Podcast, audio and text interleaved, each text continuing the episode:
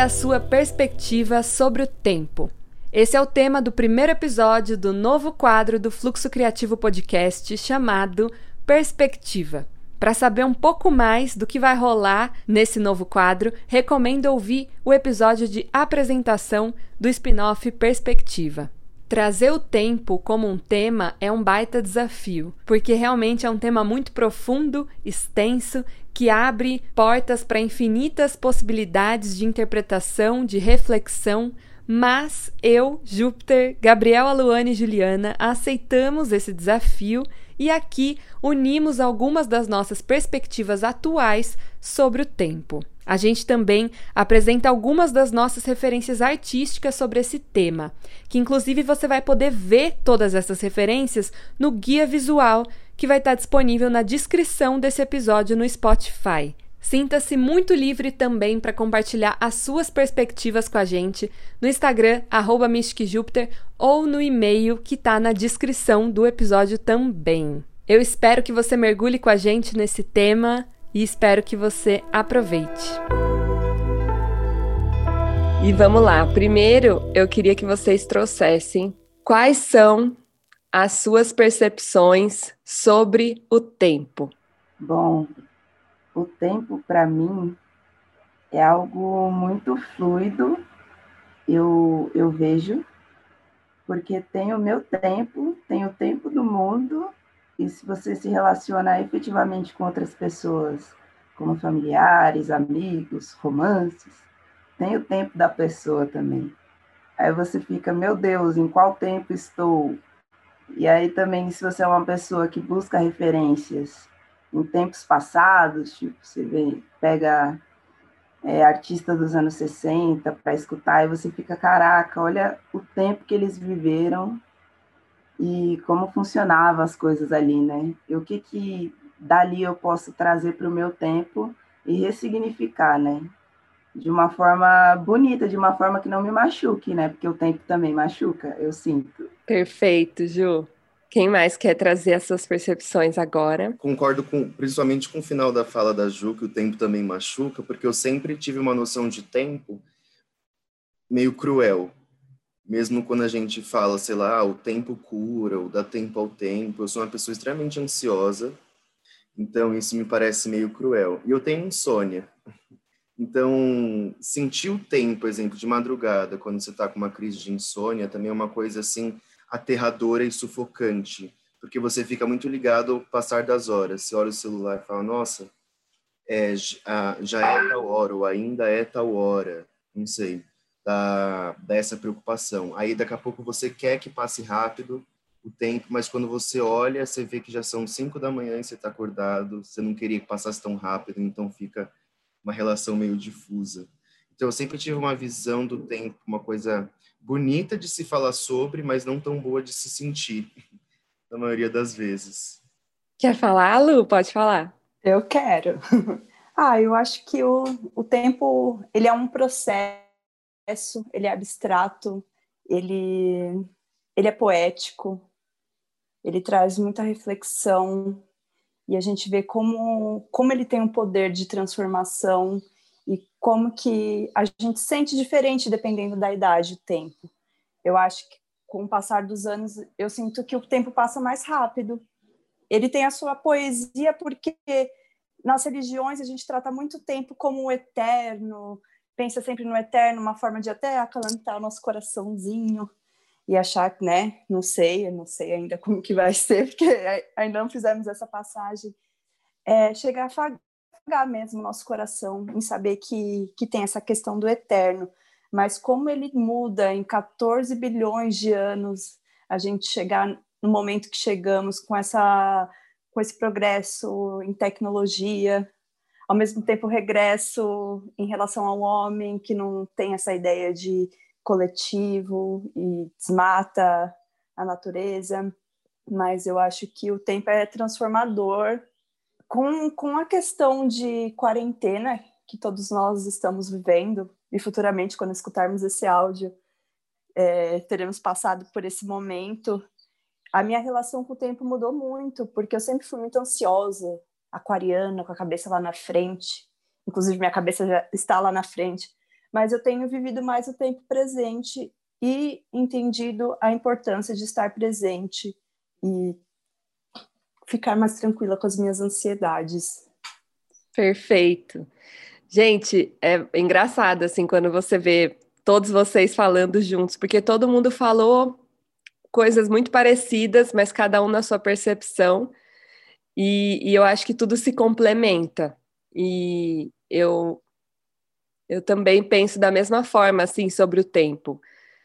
A minha visão sobre o tempo mudou muito ao longo dos anos, no sentido de, de perceber que quando a gente está presente, o tempo passa de uma forma. Quando a gente está ansioso, o tempo pode ser amedrontador, né? Pode ser algo horrível, como a gente comentou aqui.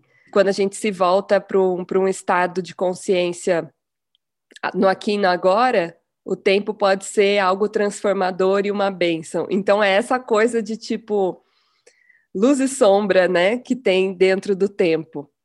E, e vocês falando, não teve como eu não pensar e não lembrar sobre mitologia e sobre Saturno, sobre Cronos, que tem tudo a ver com o tempo, né? E aqui eu já começo trazendo então algumas das minhas referências com relação ao tempo, cada um vai poder trazer as suas e a gente vai poder conversar e interligar, conectar todas essas referências juntas, né? Mas tem um quadro do Goya, não sei se vocês conhecem, que se chama Saturno devorando um filho. Depois eu vou colocar no guia visual para todo mundo ver e vocês entenderem até no começo, né, antes da gente começar a gravar, eu falei, nossa, eu vou trazer uma percepção do tempo um pouquinho diferente. Porque Saturno, que é o tempo, que é Cronos também, né? Ele comia os filhos dele assim que os filhos nasciam. Então, olha que do doideira, né? Quando a gente nasce, o tempo já tá vindo falar pra gente, olha, você vai morrer. tipo assim. Ele já vem meio que. E é engraçado isso, né? Eu estudava muito na astrologia sobre Saturno. E Saturno na astrologia, dentro do mapa astral, é aquele que cobra. É aquele que tem o retorno de Saturno, inclusive, né? Que é muito famoso, assim, lá para os 30 anos, tá? Saturno tá voltando no nosso mapa ali. E ele vem cobrar. Ele vem falar: ó, oh, e aí, o que, que você está fazendo com a sua vida? O que, que você está fazendo com o seu tempo de vida? Então é vida, e quando a gente fala de vida, a gente fala de morte, e a gente fala de tempo. Né? Então é muito interessante refletir sobre isso, que na verdade a gente está refletindo há anos, né? Tipo, lá atrás, nossos ancestrais e toda mitologia já está trazendo isso daí sobre o tempo, que é uma incógnita. E hoje a física até fala, né? O tempo não existe, é tudo uma ilusão. Essa criação de cronologia, de do tempo mecânico, do relógio, isso aí é uma ilusão. Mas ao mesmo tempo ele existe, né? Porque a gente vive ele aqui. A gente se, se, se guia por ele. Então, até que ponto ele é só uma ilusão mesmo? Queria trazer essas percepções, que é algo que eu sempre fico refletindo muito sobre o tempo. Queria que vocês compartilhassem aí as referências e reflexões de vocês. Toda essa questão de tempo me lembra aquele filme do Chaplin, tempos modernos, onde até hoje a gente consegue ver que essa percepção de tempo sempre é relacionada ao trabalho e mecânico de faça suas seis horas, faça suas oito horas, às vezes suas doze, é, para conseguir ganhar o seu dinheiro e o restante do tempo você consegue administrar e fazer coisas que você goste. Mas eu acredito que na cabeça do brasileiro em geral, acho que mundial, assim, as pessoas mundialmente não conseguem administrar esse tempo de uma forma saudável, até mesmo porque esse trabalho não é saudável, sabe? Então eu sempre me pego pensando nisso, nessa administração de tempo. Você botou em jogo, você botou na roda essa questão é, de como você administra né, o seu tempo. Eu fiquei pensando sobre isso, é tempo de vida, né? E aí vem uma passagem da, de uma música da Pitt que fala: o futuro é o presente e o presente já passou. Então quer dizer que o, hoje vai ser tipo ontem e vai passar assim voando, né? É foda. É engraçado da gente ver, né? O que a gente falou, o que você acabou de falar já é passado e assim, essa constância sempre. Mas é sempre o retorno, né? Do, do, da onde a, a gente quer né, chegar. O que a gente faz com esse tempo. O que a gente faz com esse tempo, eu costumo sempre relacionar com, com aonde a gente quer chegar, com quem a gente quer ser. Não sei, eu sempre me pego pensando nisso. Então, mas não é doido isso, porque ao mesmo tempo eu sinto que isso também é muito da nossa mente que pensa de uma forma linear, sabe? Um começo, meio e fim. Mas será que a gente.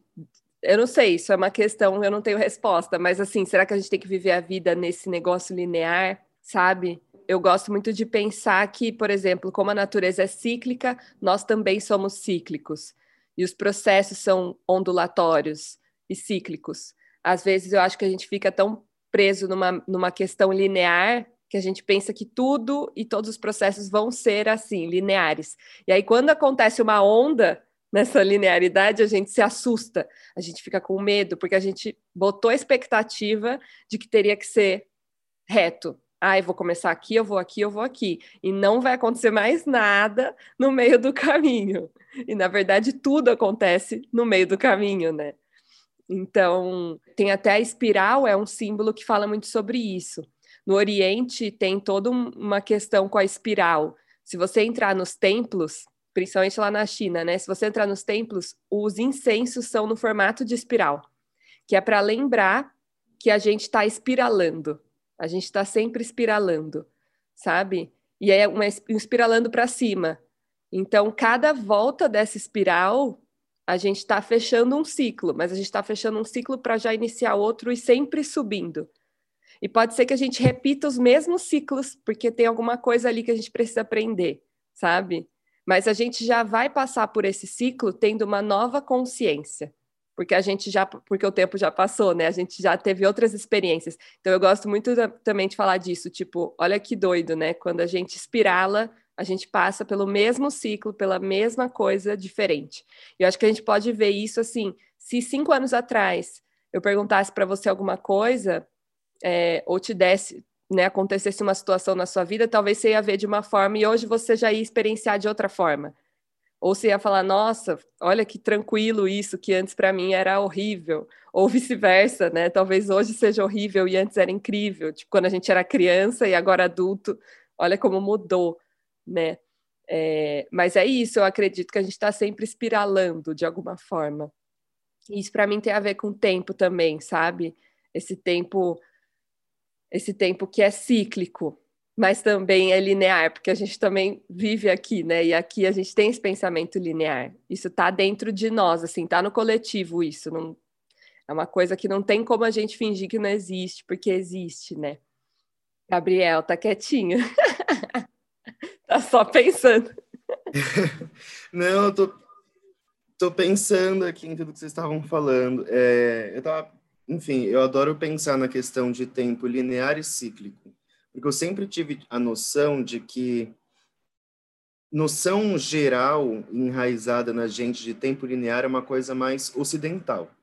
Tipo, no Oriente, uma visão oriental de tempo, ela é sempre ligada a mais um tempo cíclico. Você acabou de falar do, do exemplo da, da, espiral e tal. Mas é, eu estava aqui pensando sobre isso, que como que a gente não pensaria num tempo linear se, tipo, você nasce, vive e, e morre? Tipo, parece que é realmente uma a famosa linha do tempo. Você nasce, cresce, infância, é tudo datado. Aí até retomando o que, que a Ju falou, principalmente, sei lá, era da modernidade até hoje, todo esse boom, como a, a, a, as pessoas são ensinadas a, ter um tempo compartilhado em sociedade, esse tempo compartilhado, ele é linear. Ele é linear em jornada de trabalho, ele é linear em anos de, de estudo, ele é, então você sabe que você vai entrar numa faculdade, em quatro anos você sai. Sabe que você vai entrar no trabalho às oito, às cinco da tarde você sai. É, mas, mas mesmo assim, é, isso não é uma coisa ocidental, jornada de trabalho, nascimento, vida e morte, tempo de estudo tal. Ele é mundial, ele também está no Oriente, todo mundo passa por isso. Mas qual noção ficou para gente, né? E qual noção ficou para eles? Eu estava pensando por quê?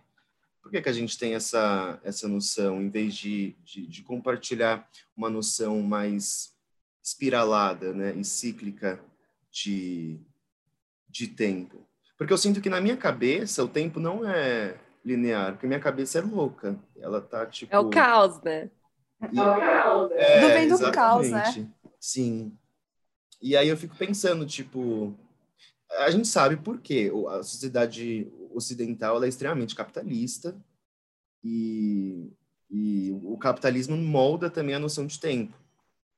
E, enfim, de relação, de tempo compartilhado, quanto tempo você vai ter compartilhado, quanto tempo você vai ter de estudo, é, enfim, tempo de trabalho, tudo isso é, é domado por uma jornada de trabalho capitalista, por um modelo de sociedade capitalista.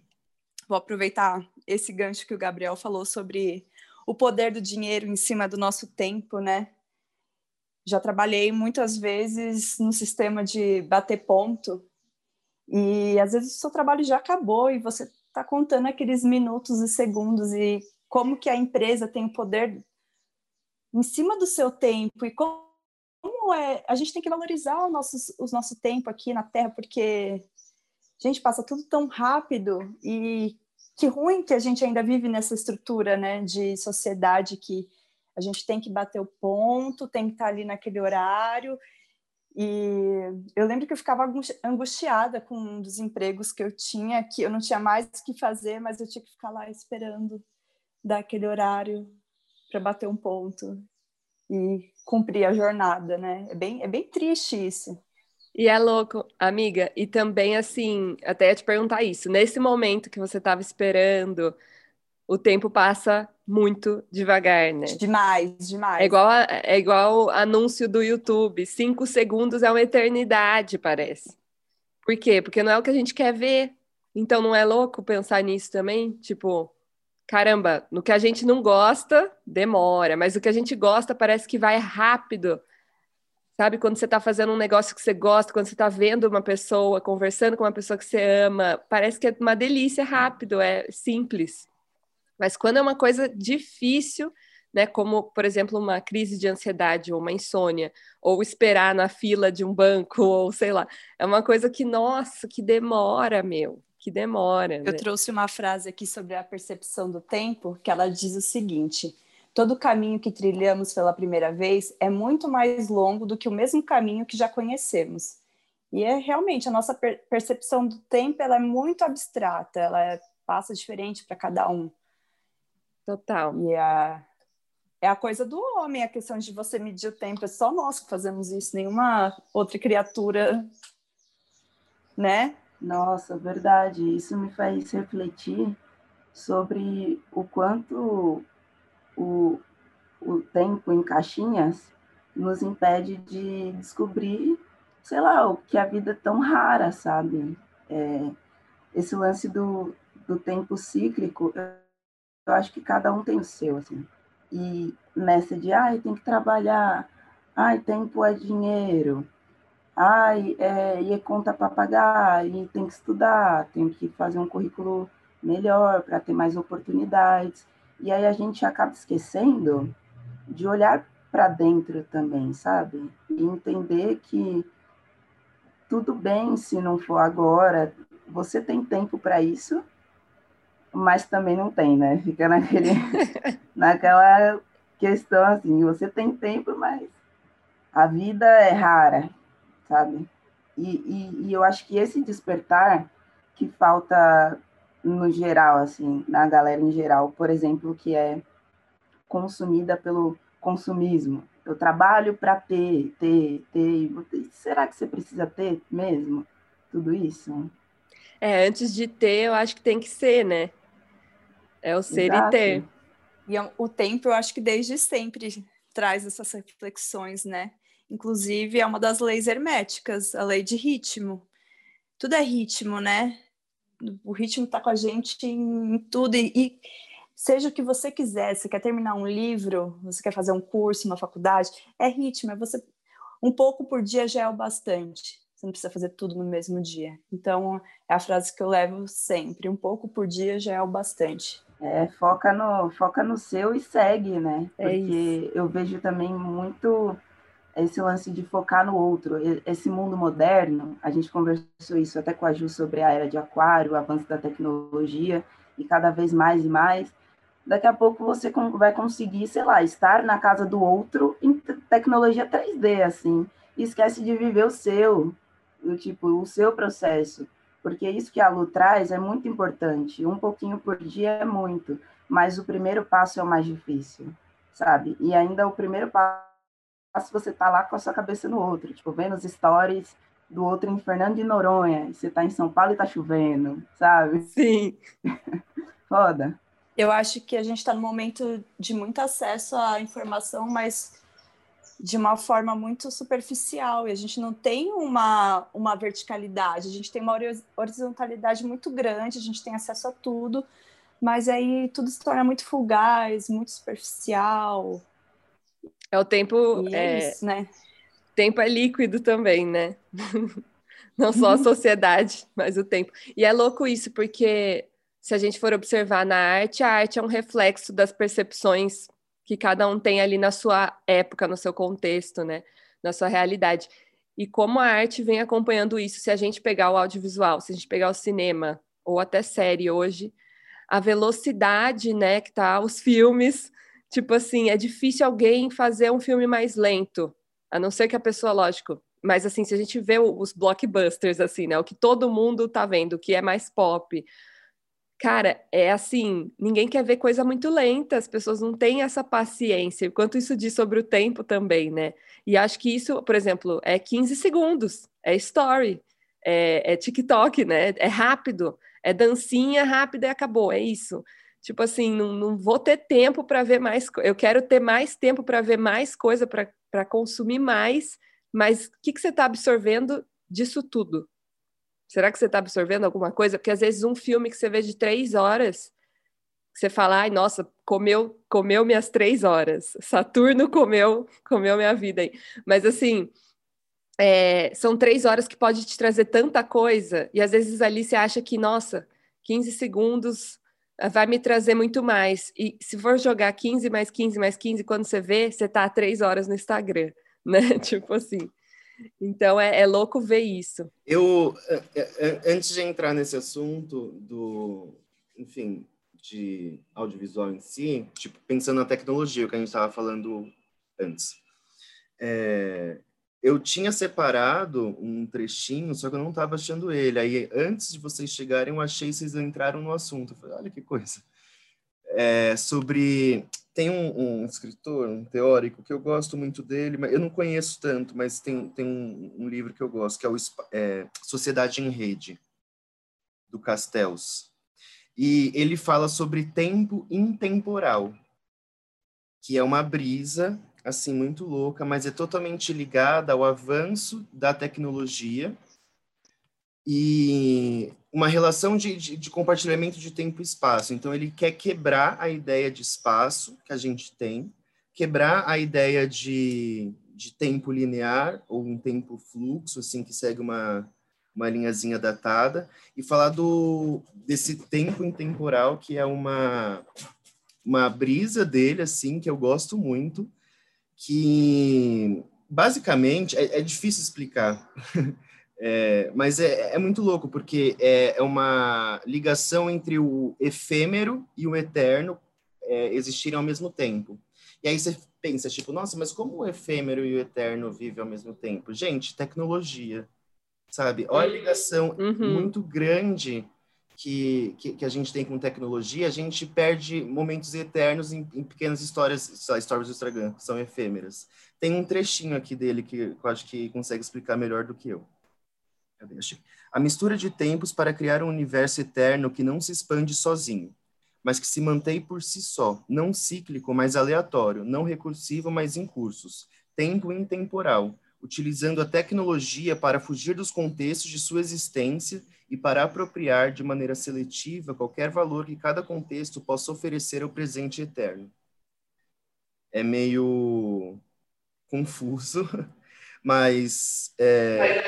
Mas acho que você explicou bem, amigo. É, mas eu gosto muito de, dessa noção dele porque vale para muita coisa. Vale até para a gente pensar, sei lá, a relação capital e a relação do capitalismo dentro da, da gente, tipo, ou a relação que a gente tem com efemeridade e sensação de, de tempo eterno.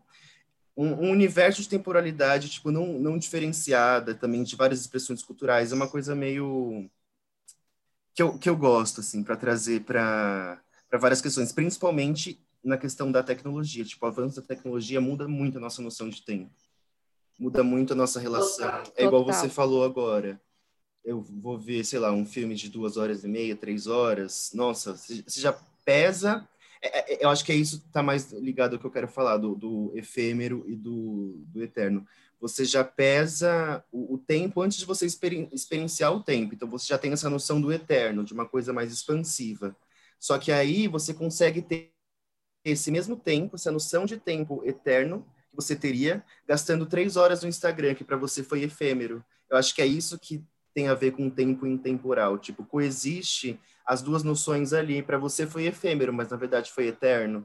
Ou uma coisa que foi eterna, às vezes você está com dor. Cinco minutos é efêmero, mas para você parece eterno, sabe? E como isso também está ligado tipo, no que a gente compartilha com o avanço da sociedade. Tipo, essas noções de tempo estão completamente modificadas e, e cada vez mais se modificando. Eu, fico, eu acho engraçado que exemplo, se tem, tem uma vertente do cinema que é esses filmes de ação, que tem essa, é, como é que chamado? Continuidade intensificada, que a cada um segundo tem 30 cortes. Filmes de ação com explosão, não sei o que, não sei o que. A gente se adaptou a isso. Mas se você pegar esse filme e mostrar para um público em 1950, eles não vão entender nada. Nada, porque eles não têm naquela época, eles não receberam essa noção de tempo em montagem. Eles não tinham é, essa noção de, de, de, edição, de montagem, de passagem de tempo dentro do cinema. E, e ver isso provavelmente daria, porque tem quebra de eixo e, e não sei o que, mil coisas acontecendo. Agora, para gente, não. Para gente é mais. Você, você, é mais fácil você ver uma coisa muito rápida, porque você te entretém mais, uma câmera que está sempre em movimento, que é muito comum em vários filmes comerciais, mesmo que a cena dure, a câmera está dando aquele zoomzinho, né? Ela nunca está estática, é bem raro. Sempre tem que ter o um movimento, e movimento é tempo, né? Não existe movimento sem tempo. Não existe nada sem tempo. Né? Pode falar, Lu. Vou aproveitar tudo que vocês abordaram agora. Também trouxe outra frase que eu acho que condiz muito com, com o que a gente está falando, que é a seguinte o homem não vive somente sua vida pessoal como um indivíduo. Consciente ou inconscientemente, participa da vida de sua época e de seus contemporâneos. Então, que nem a Ju comentou sobre o pessoal da música em 60, o Gabriel falou da questão dos filmes, né? Então, é, é, a gente se adapta e vive conforme a nossa época, né? A gente pega uma transição tecnológica que nós ainda não sabemos como se adaptar com isso, porque tem dias que eu quero acabar com todas as redes sociais, mas ao mesmo tempo você fica com um estranho no ninho, como que você vai ver o seu amigo que está lá em outro canto do país, a Ju que tem os pais que moram na China, né? Então essa é uma forma de estar próximo, mas... Sim, eu ia falar sobre isso, amiga, tipo, como a internet possibilitou muita coisa, inclusive para gente, para trazer uma mudança radical no sentido do tempo total, assim, porque ela quebrou é, vários conceitos que a gente tinha, né? Tanto ela acelerou o nosso tempo, mas ela também, por exemplo, meus pais, quando eu falo com eles, para mim é de manhã para, sei lá, para mim é à noite, para eles já é no dia seguinte, já é um outro dia. Então, assim, isso mostra como a gente segue também um calendário muito ilusório que foi criado, né? Não é algo real, assim, é real e não é, né? Que essa coisa do tempo também é real e não é, porque foi criado isso daí. Então, tipo, é, até que ponto isso é uma ilusão, não é uma ilusão? Eu sempre fico nessa nessa coisa, assim, sabe? É bem doido isso. Mas agora, trazendo o Gabriel falando sobre o cinema, né? Eu acho muito interessante até saber um pouco mais dessa parte do cinema e o tempo, assim. Queria que você falasse disso mesmo. Só um adendozinho, uma coisa de, de acelerar o tempo, uma coisa que a gente poderia voltar no assunto depois, time-lapse, que eu adoro o lance de você pegar o seu celular, gravar não sei quanto tempo e daqui a pouco ele está em 5 segundos. Isso também me lembra o Castells. Mas cinema, vamos lá. É, quando você, Ju, me convidou para a gente conversar sobre o tempo, a primeira coisa que me veio na cabeça uma vertente que foi, assim, deram um nome para ela em, nos anos início dos anos 2000, que é o cinema de fluxo. Que cinema de fluxo ele é 100% ligado ao tempo, ao tempo, ao espaço, a relação do tempo, do espaço e a relação do tempo com o corpo. Porque ele afeta não só a nossa noção de corpo de personagem, porque eles vão estar, consequentemente, mais tempos em cena. A gente fala que o, o tempo no cinema de fluxo ele é dilatado. Então, você tem uma percepção maior de corpo de ator em cena, como a sua percepção como espectador assistindo aquilo num tempo dilatado e tendo uma noção de corpo em cena, afeta o seu corpo. Tipo, qual a sua relação em corpo? Se você vê uma cena, tem um filme que eu achei esses dias, de um diretor que eu sou apaixonado, do Simon Liang, que é, chama Dias, e tem uma cena de sexo. E é uma, é uma massagem que termina em sexo. Dura uns 20 minutos. Numa, num take só, assim. Não tem corte. E é muito engraçado você começar a, a primeiro entender aquilo e ver uma exploração de corpo tão grande, num tempo tão grande, que a sua visão de sexo muda. Você começa a achar que aquilo quase não é um sexo, é, é meio ritualístico, sabe? Você começa, quando você não, não tem corte, você fica contemplando aquela imagem, vendo dois corpos ali em atrito, suando, sem corte, dá uma outra noção de cinema, porque quando corta a gente já, principalmente a gente que estuda audiovisual, que trabalha com audiovisual já tem a noção de que o tempo foi interrompido. Mas o, o de fluxo, é, é, ele tem muito disso que, é que eu gosto bastante, e você sente, passa de uma coisa só de espectador para uma coisa muito mais sensorial. E tudo que é sensorial já afeta mais o nosso corpo. Por mais que você não tenha uma emoção é, externa, você não, sei lá, você pode ou não sentir tesão, você pode ou não achar muito lindo e chorar, sabe? Mas não precisa, não precisa chorar, não precisa, você não precisa ter essa sensação tão física. Mas mesmo assim, seu corpo está sendo afetado por uma simples contemplação que faz ser uma coisa extremamente sensorial. E noção de tempo em cinema de fluxo também me faz lembrar muito cinema asiático, mais uma vez, cinema asiático ele está muito ligado na noção de tempo cíclico. É, e o, o próprio Tsai Ming Liang, que é esse, esse diretor que eu acabei de falar, ele tem muitos filmes que ele dilata muito o tempo, muito. E às vezes são cenas vazias, que, entre aspas, né, vazias, porque é uma pessoa sentada na cadeira, ou uma pessoa comendo, uma pessoa bebendo água, uma pessoa, uma pessoa urinando. Ah, uma coisa que eu adoro no, no Tsai Ming Liang também, como, como tudo nele é cíclico. Eu li uma entrevista com ele que ele falou que ele adora mostrar as pessoas bebendo água e depois urinando. Ele sempre faz isso nos filmes. Ele gosta de, de mostrar, tipo, tudo que entra, tudo que sai. E ele tem uma ligação com água muito louca também, mas acho que isso é papo para outra hora. Fiquei curiosa. Parece uma imersão, né? Incrível, né? É o mesmo diretor, é o mesmo diretor que fez O Sabor da Melancia? Isso, isso mesmo. Nossa, esse filme foi tudo para mim. Amigo, até ia falar isso, indica um filme para quem, tipo, quer assistir um filme dele, assim, para conhecer um pouco mais. O Sabor da Melancia. Indico. Obrigado, Ju. É isso mesmo, O Sabor da Melancia, do Tsai Ming Liang. Eu acho que é um filme que ele tem uma noção de tempo incrível. E eu ia falar desse filme agora, Ju, eu te amo. Eu ia falar desse filme agora porque o Tsai Ming Liang... Ai, gente, eu vou promover muito ele, desculpa. O Tsai Ming Liang, ele... Quando foi fazer o primeiro filme dele, ele encontrou um cara na rua, que é o Li Kanchiang, é, e falou: Nossa, você poderia fazer meu filme. Aí ele o menino aceitou e eles fizeram.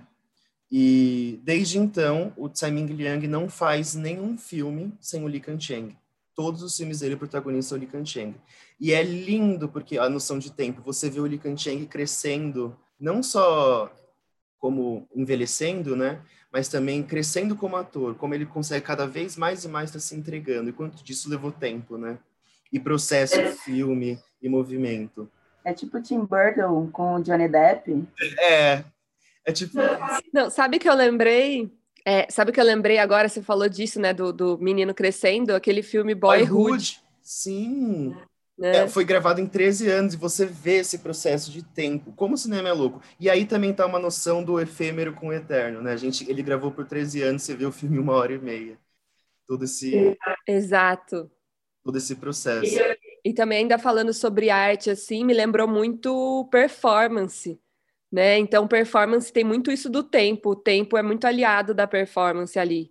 Então, tipo, até se a gente for ver qualquer performance da Marina Abramovic, assim, o tempo é muito forte. Ela vai ficar lá por, por muito tempo, por dias às vezes, né? Fazendo aquela performance para despertar. Então, o tempo, quando a gente tira ele do contexto é, que a gente está acostumado hoje, né? Que é um tempo muito rápido, é acelerado, é tipo traz um, um, um, questionamento tão forte, é, é bem doido isso, e ao mesmo tempo, lá, lá atrás, quando alguns cineastas, alguns artistas também é, aceleraram o tempo, né, começaram a fazer experimentações de corte e tal, também foi assustador, porque como assim você está cortando as coisas? Então, é muito assim da nossa, do nosso momento, do nosso contexto hoje, né? E como a arte é um reflexo disso, das nossas percepções. Sim, eu posso dar uma só uma voltadinha no Tsai Ming Liang? Tenho medo, pode, pode. Tenho medo de passar. É porque, gente, ele é incrível, ele tem uma noção de tempo tão boa. O, o Tarkovsky ele tem um livro chamado Esculpindo o Tempo. Indico leitura, Andrei Tarkovsky, Esculpindo o Tempo. Ele é o mestre do tempo também. Mas eu acho que quem esculpe melhor o tempo é o Tsai Ming Liang. Eu queria que esse título fosse atribuído a ele, não ao Tarkovsky. Mas é, voltando à história dele com Li Kancheng, é uma coisa que eu também adoro, que o Li Kancheng, ele percebeu, o Tsai Ming Liang percebeu que o Li Kancheng, que é o ator, ele demora para responder. As pessoas perguntam, ele demora e responde. Aí ele perguntou, tipo, por que que você tá demorando para dar as falas, né? Em, em set de filmagem. Aí ele respondeu, ah, eu falo assim. E aí, é, no filme O Sabor da Melancia, tem uma cena porque o, o personagem ele é ator pornô no filme. E uma garota do prédio dele tá meio que encantada por ele. Ela sabia que antes de virar ator pornô ele vendia relógios. Aí ela pergunta para ele: "Você ainda vende relógios?" Aí ele olha para ela, demora para responder e mexe a cabeça e fala: "Não". Aí fiquei pensando, gente, se a cena do filme fosse: "Você ainda vende relógios?" Não a gente teria uma sensação. Agora, você ainda vende relógios, a pessoa olha e passa um tempo. E aí ela só mexe a cabeça, sorri e fala que não. O quanto de profundidade a gente teve, sei lá, em seis, sete segundos de tempo em silêncio, sabe? Aí eu já fiquei pensando, será que ele tem vergonha da profissão agora? Ele ficou com, com medo? Será que ele sente falta? Sabe? É, é, é, um, é uma noção de tempo tão pequena, e é como a Luane tinha falado antes, que tempo é ritmo, e se a gente mudasse o ritmo dessa cena, não teria dado toda essa profundidade e até, como o cinema de fluxo também é sensorial, fazer você começar a se questionar por que, que teve esse, esse tempo de, de espera. Enfim, indico muito O Sabor da Melancia, do Tsai Ming Liang, e o livro Esculpindo o Tempo, do, Andrei Tarkovsky. É, é interessante isso, né? Porque o cinema, ele só joga na nossa cara a arte que é a vida, mesma coisa. Então, assim, um imita o outro, né?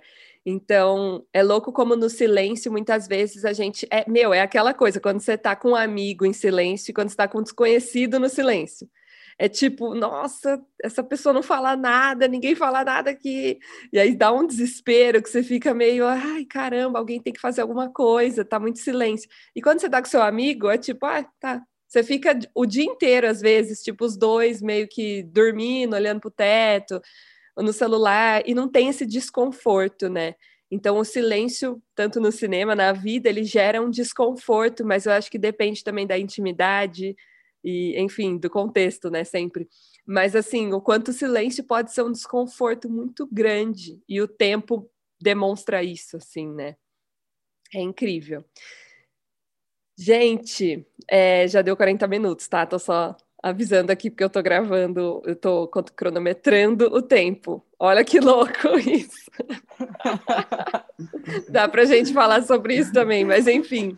É lógico que a gente não, não vai conseguir falar tudo sobre o tempo nesse episódio, até porque é um assunto para a vida, é, é, sobre vida, é sobre morte também, quando a gente fala sobre o tempo. Mas eu acredito que deu para a gente trazer várias perspectivas mesmo com relação a isso e várias referências, mostrar como principalmente a arte está sempre aí refletindo sobre o tempo, porque está refletindo sobre vida.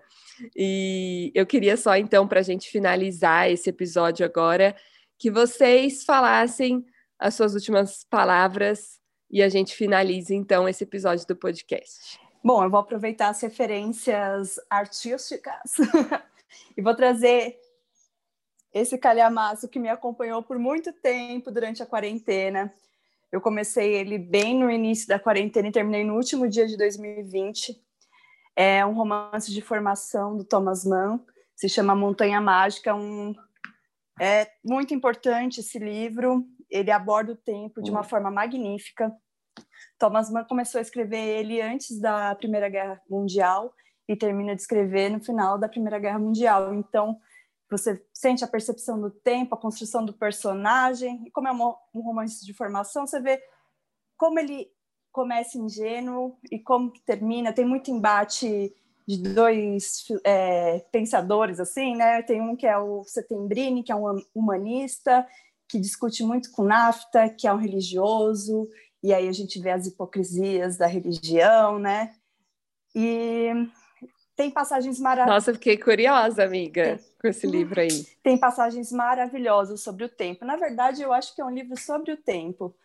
Então, eu, eu recomendo. Tanto é que, assim, você lê as 100 primeiras páginas, Aí que você vai ver que passou só um dia de, que no internato de tu, tu, tuberculosos que ele que ele passa o Hans Castro, porque é o protagonista, vai visitar o primo dele, Joaquim, que está internado, e lá a unidade de tempo que é medida é meses. Ele vai na intenção de visitar o primo só por três semanas. As pessoas falam assim, nossa, mas três semanas aqui a gente não, não mede com só isso, né?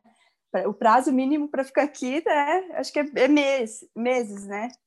E, enfim, é um livro incrível, desafiador, você tem que estar com cabeça para ler e requer outras leituras, porque cada vez que você lê ele, com certeza vai ser um, uma outra reflexão.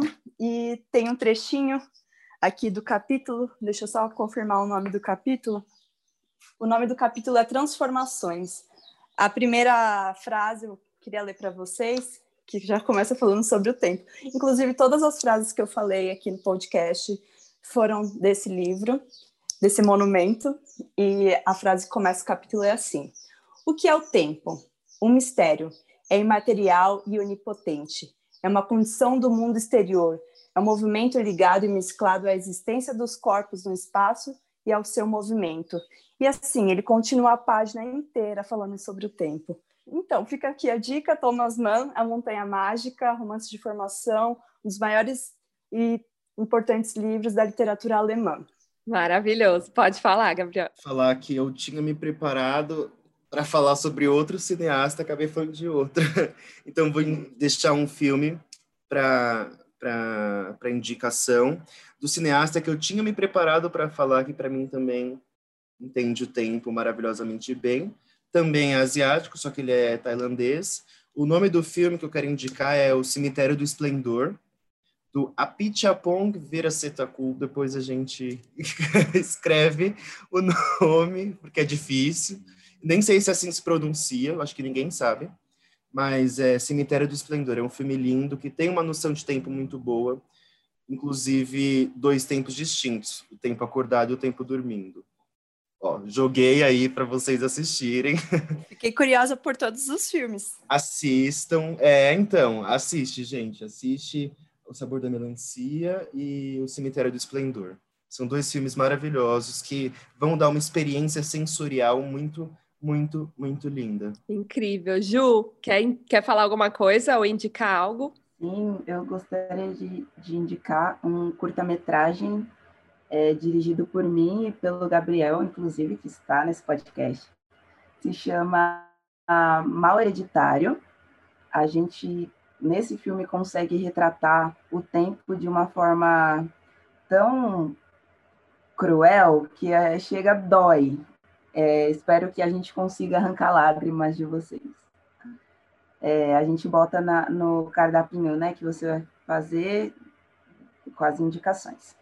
E eu gostaria de ler um, um trechinho de um, de um textinho que eu fiz, acho que foi mês passado, que falava um pouco sobre o tempo, e eu escrevi assim: tenho uma questão muito forte com o tempo. Meu tempo, o tempo do relógio, o tempo do mundo. Anseio sempre por um mundo melhor, o que me gera uma extrema ansiedade.